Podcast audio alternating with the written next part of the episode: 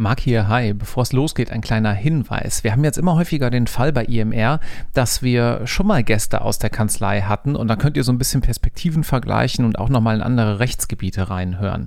In diesem Fall ist wieder ein Partner von BRL zu Gast. BRL sitzt unter anderem in Hamburg an der Binnenalster, darauf nehmen wir in diesem Podcast auch Bezug und hat ansonsten 400 Mitarbeitern an verschiedenen Standorten, neben Hamburg noch in Berlin, in Bochum, Hannover, Dortmund, Essen, München und ich meine auch noch in Bielefeld. Wenn ihr also aus den Regionen kommt, spielt das für euch auch eine Rolle. Hört auch gerne danach mal in den anderen Podcast mit BRL rein. Das war Folge 130 bei IMR. Da ging es um interdisziplinäre Zusammenarbeit, Fintechs und ähm, auch so ein bisschen ums Thema Homeoffice, weil da war Covid noch etwas aktueller. Daran hat sich wenig geändert an dieser Homeoffice Policy. Ansonsten sprechen wir in dieser Folge etwas zum Thema Steuerrecht und ihr hört einen ganz interessanten Weg, wie man nämlich von der Ausbildung beim Finanzamt über ein Jurastudium, Tätigkeit in der Wirtschaftskanzlei, dann am Ende Partner in der Wirtschaftskanzlei wird und zwar hier bei BRL in Hamburg. Viel Spaß mit der Folge und wir freuen uns wie immer auf euer Feedback. Guten Wochenstart. Bis denn. Ciao, ciao.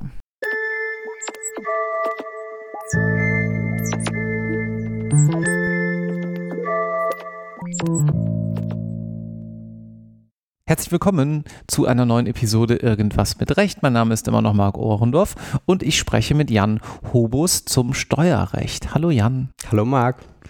Jan, wir fangen wie immer ganz vorne an. Du hast dich nicht irgendwann direkt dafür entschieden, Jura zu studieren, sondern erstmal bist du zum Finanzamt gegangen, stimmt's? Ja, genau so war es. Nach der Schule habe ich äh, eine Ausbildung im gehobenen Dienst in der Steuerverwaltung in Hamburg gemacht.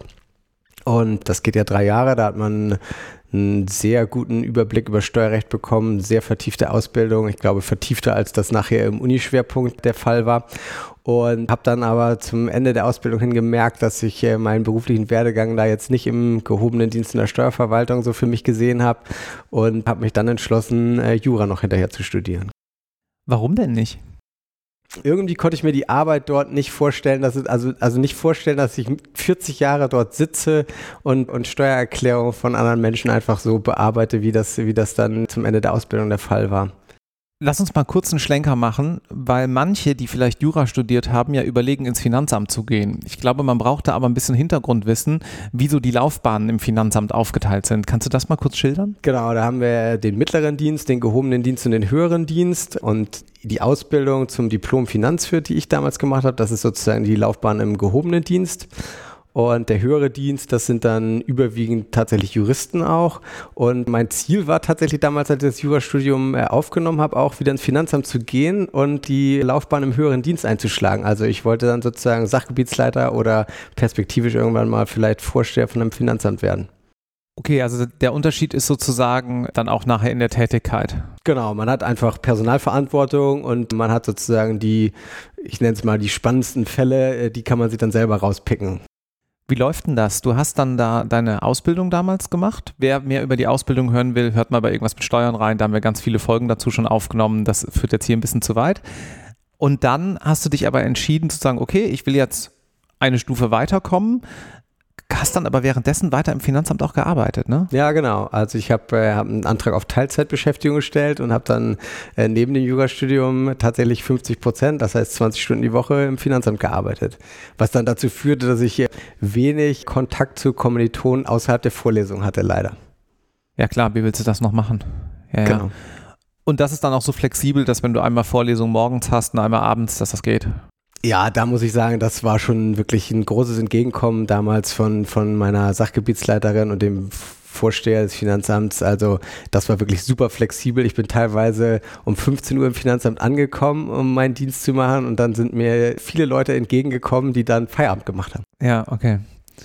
Aber eigentlich ja ganz gut, weil man auch was verdient und das Studium ist dann wahrscheinlich finanziert, ne? Ja, genau so ist es.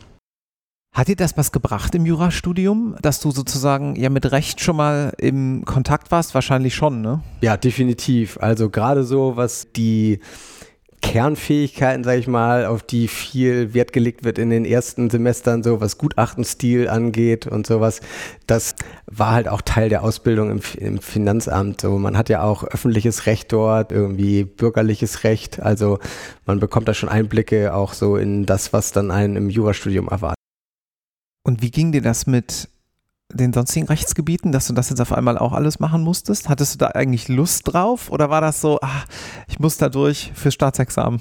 Ja, also gerade was Strafrecht angeht, sage ich mal, das war schon so ein bisschen so, da muss, muss man halt durch. Das war, war mir eigentlich äh, so nach der ersten Klausur klar, dass das nichts wird, was ich äh, irgendwie später machen möchte. Hattest du irgendwann mal überlegt, das vielleicht doch wieder sein zu lassen mit dem Jurastudium oder warst du da so straight, dass du gesagt hast, nee, also ich will ja jetzt irgendwie weiterkommen, das ziehe ich jetzt durch? Ah, habe ich niemals überlegt, das abzubrechen tatsächlich. Also ich hatte damals irgendwie mich informiert über so ein Teilzeitstudium, was man machen kann an der Uni Hamburg, dass man irgendwie den Freischuss so ein bisschen weiter nach hinten schieben kann. Äh, habe aber tatsächlich, glaube ich, nach dem ersten Semester oder nach den ersten zwei Semestern so viele Klausuren schon geschrieben gehabt, dass ich automatisch aus diesem Teilzeitstudium rausgeflogen bin. Ja, das finde ich ganz spannend, weil man ja, das hat ja alles auch was mit Identifikation und Motivation am Ende des Tages zu tun. Also ich höre oft von Menschen, die vorher was anderes gemacht haben und die dann so ein bisschen auch schon Kontakt hatten mit Volljuristen im Job. Das ist das Finanzamt ja ein super Beispiel, dass man einfach genauer weiß, wo man hin geht oder wo man sich hin entwickeln kann. Du hast dann nachher einen anderen Weg eingeschlagen, aber wo man sich hin entwickeln kann. Und ich glaube, dass wir das eigentlich für diejenigen, die diese Möglichkeit vorher nicht hatten, sich das mal anzugucken oder die sich dagegen entschieden haben, dass wir da was verpassen, dass wir noch früher Praxiseinblicke in die Ausbildung implementieren müssten, damit man sich ja, mehr mit seiner vielleicht zukünftigen Rolle identifiziert. Aber vielleicht trifft die Ableitung auch nicht zu. Wie siehst du das? Also ich glaube, so Praxiseinblicke sind schon extrem wichtig. Ich habe das insbesondere damals äh, in der Ausbildung gemerkt. Da hat man ja immer so Blöcke, in denen man Vorlesungen hat und dann gibt es eine Praxisphase im Finanzamt. Und teilweise hat man Sachen, die man in der Vorlesung dann gelernt hat, erst verstanden, warum sie wichtig sind in der Praxisphase, wenn man es dann wirklich anwenden konnte. Und mhm. das, das fand ich super in der Ausbildung. Gut, danach hast du Referendariat gemacht, auch in Hamburg. So ist es, genau. Mit irgendwelchen spektakulären Stationen? Also da war ja im Grunde genommen schon klar, dass der Weg Richtung Steuern geht. Das heißt, alle Stationen, die man äh, sich irgendwie frei wählen konnte, waren irgendwas in Richtung Steuern. Und unter anderem eine Station beim Bundesministerium der Finanzen in Berlin. Das war sehr gut. Ist das empfehlenswert? Ja, kann ich sehr empfehlen. Okay. Also wer Lust auf Steuern hat, das ist eine sehr gute Station fürs Referendariat. Lass uns den Schlenker doch mal machen, weil ja auch viele Referendare zuhören. Schilder vielleicht mal, was man da konkret macht in so einem Ministerium. Also man, als Referendar. Als, als Referendar habe ich tatsächlich auch mit an äh, Gesetzesänderungen gearbeitet. Okay. Also das, man ist da wirklich sehr gut eingebunden und es sind schon sehr spannende Einblicke, die man da gewinnen kann. Wie läuft das ab, so an einem Gesetz mitzuwirken? Also das sagt ja keiner, schreibt mal das Gesetz, oder? Oder doch? Ja, irgendwie doch so ein bisschen so. Also man hat dann da irgendwie, ich, ich, erinnere das leider gar nicht mehr so ganz genau, wie es war, aber ich meine, das führte, war auf irgendeine Rechtsprechungsänderung zurückzuführen, die dann der Gesetzgeber sozusagen flicken wollte. Okay. Aus seiner Sicht. Ja. Und dann muss man sich halt überlegen, wie kriegt man das jetzt in den Wortlaut des Gesetzestextes so rein formuliert, dass es dann irgendwie weiterhin die Ansicht der Finanzverwaltung widerspiegelt. Ah, okay, so rum, dass man auch so ein bisschen seine eigenen Behörden, ich sag mal in Anführungszeichen, schützt. Ja. Ja. Wie läuft das dann ab? Also du hast dann jetzt was geschrieben als Referendar. Sagen wir mal, dass du lang genug da bist, um das noch mitzukriegen. Meistens ist dann irgendwann das Referendariat oder die Station vorbei und dann ist man raus, aber dann, dann gibst du das ab bei deinem zuständigen, wie heißt die Person? Das ist eine sehr gute Frage. Referatsleiter oder sowas wahrscheinlich. Ja. ja. ja. Und dann geht das von da an innerhalb des Ministeriums immer weiter hoch, ne?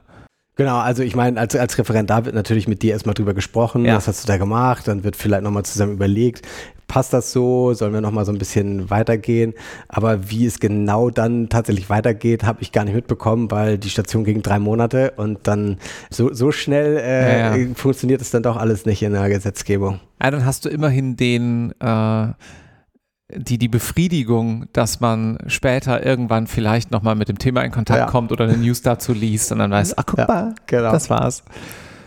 Und dann bist du im Steuerrecht auch in der Kanzlei eingestiegen. Ja, genau. Das war tatsächlich dadurch bedingt, dass ich meine Anwaltsstation gemacht habe in der Steuerkanzlei oder in einer großen Wirtschaftskanzlei in einer Steuerabteilung dort. Und das hat mir super viel Spaß gemacht. Und dann habe ich im Grunde meinen Plan geändert. Der war ja ursprünglich mal in die Finanzverwaltung zurückzugehen.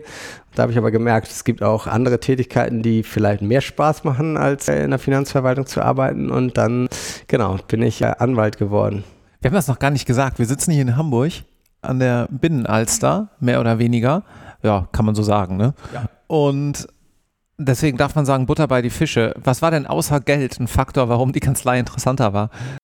Auf jeden Fall Team. Also es waren super nette Leute zu der Zeit dort. Das hat mich sehr überzeugt und auch auch tatsächlich die Tätigkeit. Also es waren tatsächlich spannendere Sachen. Es ist halt das eine, ob man beurteilt, was passiert ist oder ob man selber irgendwie gestalten eingreifen kann, wie soll es denn werden. Dann mach's mal konkret. Vielleicht auch mit deiner jetzigen Tätigkeit, muss ja kein Beispiel von damals sein, aber was ist denn dieser Unterschied zwischen Steuergestalten tätig werden können und ja, gut rückwirkend eine Steuererklärung bearbeiten? Naja, also bei der Steuergestaltung, Beispiel, ausländischer Investor möchte in Deutschland irgendwie investieren, irgendwie eine Gesellschaft kaufen, mhm. kommt auf uns zu und sagt, wie mache ich es denn jetzt am besten?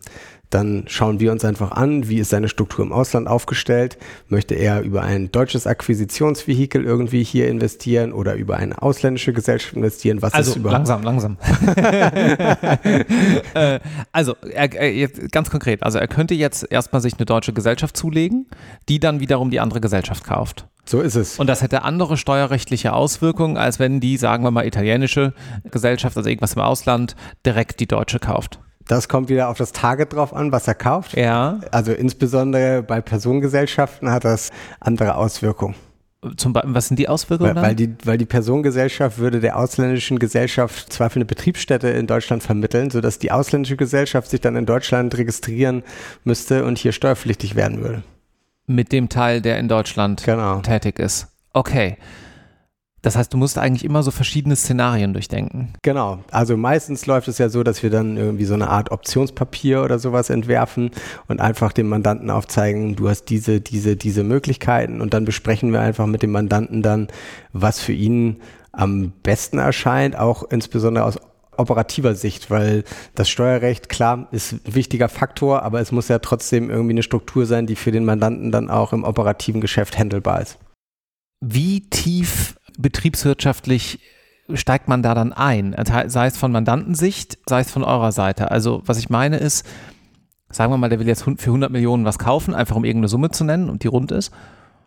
Wie weit rechnet man die steuerlichen Auswirkungen durch? Sagt man einfach nur in Prozenten, ja, wenn ihr das so macht, schuldet ihr ungefähr am Ende des Tages so und so viel und wenn ihr das so macht, ist das weniger, weil der, die und die Art von Steuer fällt nicht an?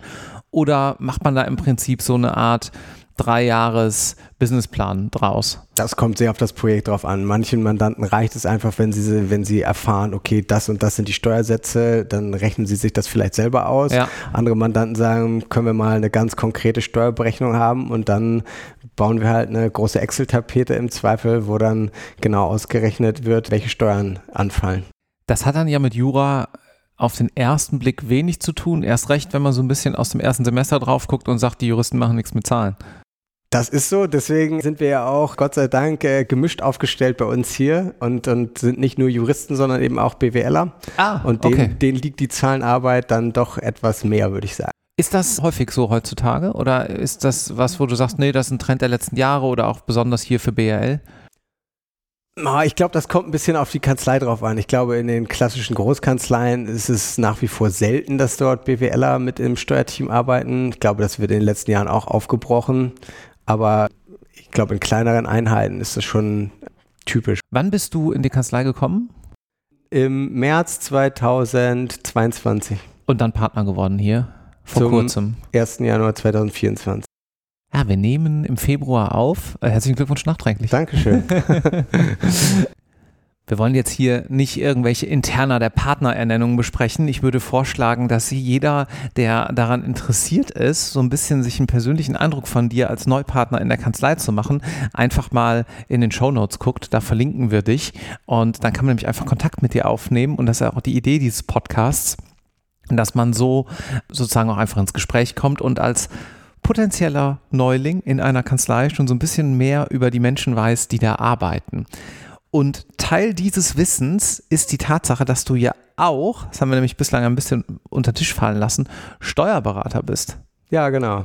Also du hast ja komplett die Seiten gewechselt vom Finanzamt. das könnte man so sagen, ja. Dann erzähl mal ein bisschen den Zuhörenden, wie das mit dem Steuerberaterexamen eigentlich so läuft. Das ist ja auch so eine Art drittes Staatsexamen, oder?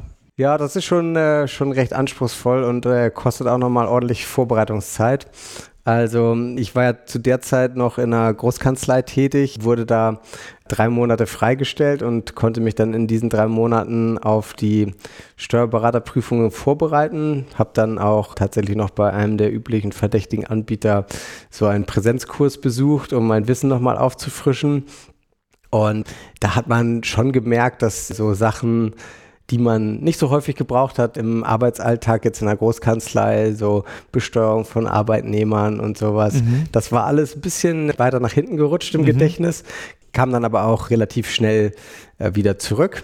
Und ja, die Vorbereitung, glaube ich, mit so einem Anbieter ist schon von Vorteil. Also es gibt auch Repetitorien für Steuerberater-Examiner. Ja, genau. Ja, genau. Okay. Also da, da bekommt man sozusagen alles nochmal so, was, was wichtig ist für die Klausuren erzählt und schreibt auch diverse Probeklausuren, was sehr wichtig ist. Die Klausuren, die ähneln schon sehr den Klausuren, die man damals im Finanzamt geschrieben hat, mhm. eher weniger den juristischen Staatsexamen tatsächlich.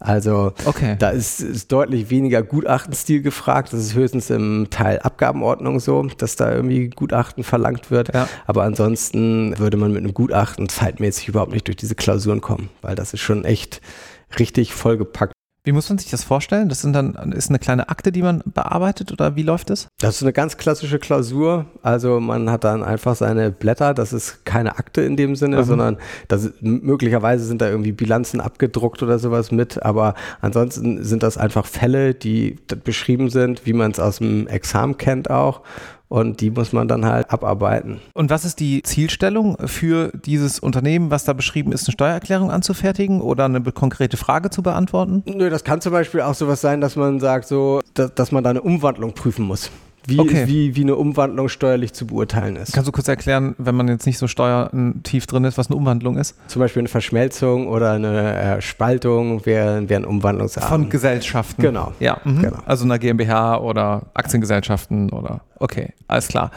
Und das löst Steuertatbestände aus. Das kann Steuertatbestände auslösen oder löst Steuertatbestände aus, aber es gibt ja auch das Umwandlungssteuergesetz. Das äh, würden einige wahrscheinlich als Königsdisziplin des Steuerrechts bezeichnen. Jetzt wird es interessant. Äh, jetzt wird es interessant. genau, da, da bekommt man dann sozusagen unter gewissen Voraussetzungen ist hin, dass man solche Vorgänge, die grundsätzlich Steuern auslösen würden, auch steuerneutral hinbekommt. Und das ist natürlich das, was auch jetzt für Mandanten dann interessant ist. Okay, ich weiß, das ist jetzt vielleicht wirklich nerdig und tief drin, aber wenn jemand sagt, das ist die Königsdisziplin und der Podcast hier ist ja ein Nischenmedium, dann müssen wir jetzt versuchen, in diese Nischen ein bisschen reinzuarbeiten, uns für ein paar Minuten. Also, ich versuche das mal zusammenzufassen aus, ich nenne es mal juristische Laiensicht, die ich da sicherlich habe in dem Bereich. Da ist eine GmbH und eine andere GmbH und die wollen jetzt irgendwie zusammen mergen. Das wäre so ein Fall. Ja. Genau. Was, das hat eine gesellschaftsrechtliche Komponente offensichtlich und eine steuerrechtliche. Genau. Und viele andere. IP, IT, was auch immer da noch eine Rolle spielt. Wir nehmen nur mal die gesellschaftsrechtliche und die steuerrechtliche. Und ich erinnere mich an mein Praktikum in einer Wirtschaftskanzlei vor vielen Jahren zurück mit großen Charts und hypothetischen Verläufen mit Newco und so weiter. Also neue Company, was man da alles gründen kann zwischendurch das ist dann so ungefähr das, die Spielwiese, auf der wir uns befinden. Ne? Was macht man da genau? Wie würdest du das beschreiben? Ja, das kommt, kommt halt auf die Umwandlung drauf an, was, was man macht. Also, Nehmen wir mal einen Fall, der verständlich ist. Ob man zum Beispiel eine Einbringung. Das, ist, das, das ist, glaube ich, glaube ich, relativ einfach aus steuerlicher Sicht jedenfalls darzulegen. Ja. Was ist eine Einbringung? Ich, ich, ich habe eine GmbH ja. und möchte jetzt sozusagen zwischen mich und diese GmbH noch eine weitere GmbH implementieren. Okay, und der Ich ist wahrscheinlich auch eine GmbH oder auch eine natürliche Person? Ich kann auch Person. eine natürliche Person sein. Okay. Also zum Beispiel, wenn ich diese GmbH, die ich hier als natürliche Person halte, verkaufen möchte, ja. die Anteile an dieser GmbH ja. verkaufen möchte, dann würde ich darauf ja Einkünfte aus Gewerbebetrieb wären das für die natürliche ja. Person und würde ganz normal meinen persönlichen Steuersatz, ja. Teileinkünfteverfahren. Und deswegen bringe ich zahlen. da eine, eine Holding ein. Genau, wenn ich jetzt eine Holding dazwischen schalte und die Holding verkauft die Anteile, dann ist das halt körperschaftssteuerlich und gewerbesteuerlich begünstigt und ich habe dann irgendwie einen Steuersatz von roundabout 1,6 Prozent Okay. Wenn ich dann den Veräußerungsgewinn realisiere auf Ebene der Holding. Okay, und das gibt es ja relativ häufig wahrscheinlich. Das ist ein gutes Beispiel, weil Menschen irgendwann mal eine GmbH gegründet haben, dann läuft die richtig gut, dann wollen die irgendwann verkaufen und dann sagen die, hoffentlich rechtzeitig, können wir da noch was machen? Irgendwie kann man das noch steueroptimieren. Genau. Okay, und das ist dann eine Einbringung. Das wäre dann sozusagen die, eine Einbringung steuerlich gesehen. Ja. Und hier wäre es sogar eine Einbringung als qualifizierter Anteilstausch.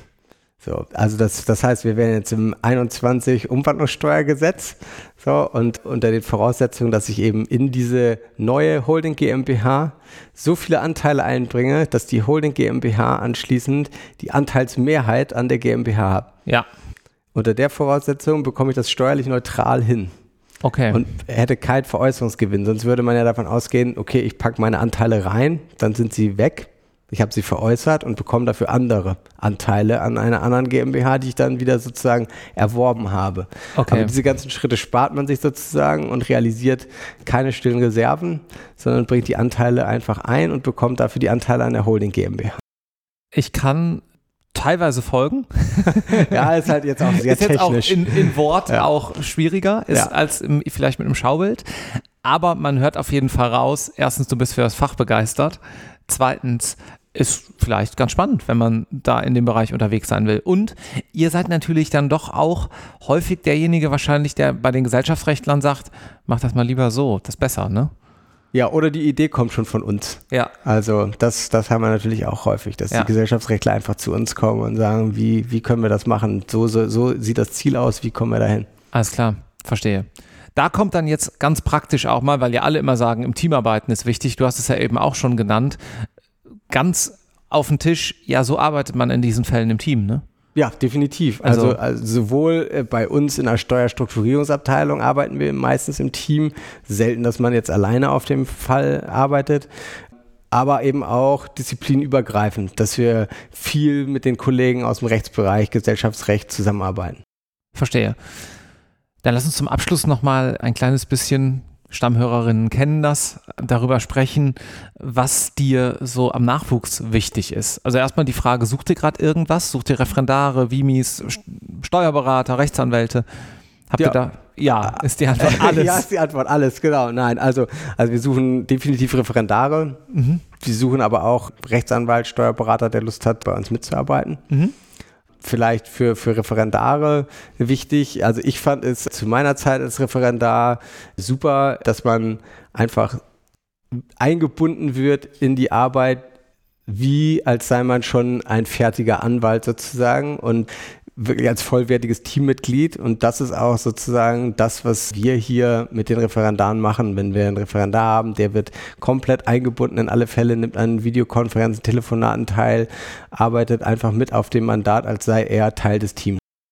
Ich finde das ganz wichtig. Ich war längere Zeit in Dänemark und da ist es sogar so, dass die Referendare anteilig an der Anwaltsvergütung bezahlt werden. Also die kriegen x Prozent von der Anwaltsvergütung und ich finde das System so schön, weil man sagt, du bist eigentlich schon Anwalt mit einem kleinen Sternchen, nämlich auf dem Weg, oder Anwältin natürlich, auf dem Weg dahin und nicht dieses, du bist jetzt Referendar, Referendarin und irgendwann darfst du dich vielleicht mal anders nennen. Ja, das ist eine schöne Wertschätzung. Ja, hat, genau, ja. hat was mit Wertschätzung zu tun am Ende des Tages. Okay, was würdest du mich fragen im Bewerbungsgespräch? Das fragen mich nämlich immer alle. Frag doch mal die Leute, was denen wichtig ist. Und das hier ist ja das Schöne, dass sozusagen jetzt nicht hier ein paar tausend, die hier zuhören, mit dir hier sitzen können, sondern jetzt kannst du sozusagen, kann ich mal in die Rolle schlüpfen. Fragen wir mal anders. Was ist dir wichtig in Bewerbungsgesprächen? Eine gute Atmosphäre mhm. auf jeden Fall. Also ich glaube, der persönliche Eindruck überwiegt alles. Okay. Also wirklich, da, das ist halt so bei uns so auch ein Teil der gelebten Kultur irgendwie, dass bei uns halt sehr, sehr viel Wert gelegt wird auf das Menschliche. Es muss einfach menschlich zusammenpassen und zwar mit dem ganzen Team. Also das fand ich damals auch so beeindruckend bei dem Bewerbungsprozess hier. Ich habe wirklich mit allen Leuten aus dem Team gesprochen, bevor ich hier angefangen habe. Also ich kannte alle Menschen an meinem ersten Tag hier mhm. in der Steuerstrukturierungsabteilung. Mhm. Gut, ich würde sagen, dann haben noch die Zuhörenden einen sehr guten menschlichen Eindruck von dir und ich danke dir ganz herzlich für dieses etwas nerdige, wenn ich das sagen darf, Thema, was aber, glaube ich, auch die richtigen Nerds anspricht und den einen oder anderen vielleicht auch noch motiviert, zum Nerd zu werden. Im besten Sinne es. natürlich. danke, tschüss. Tschüss.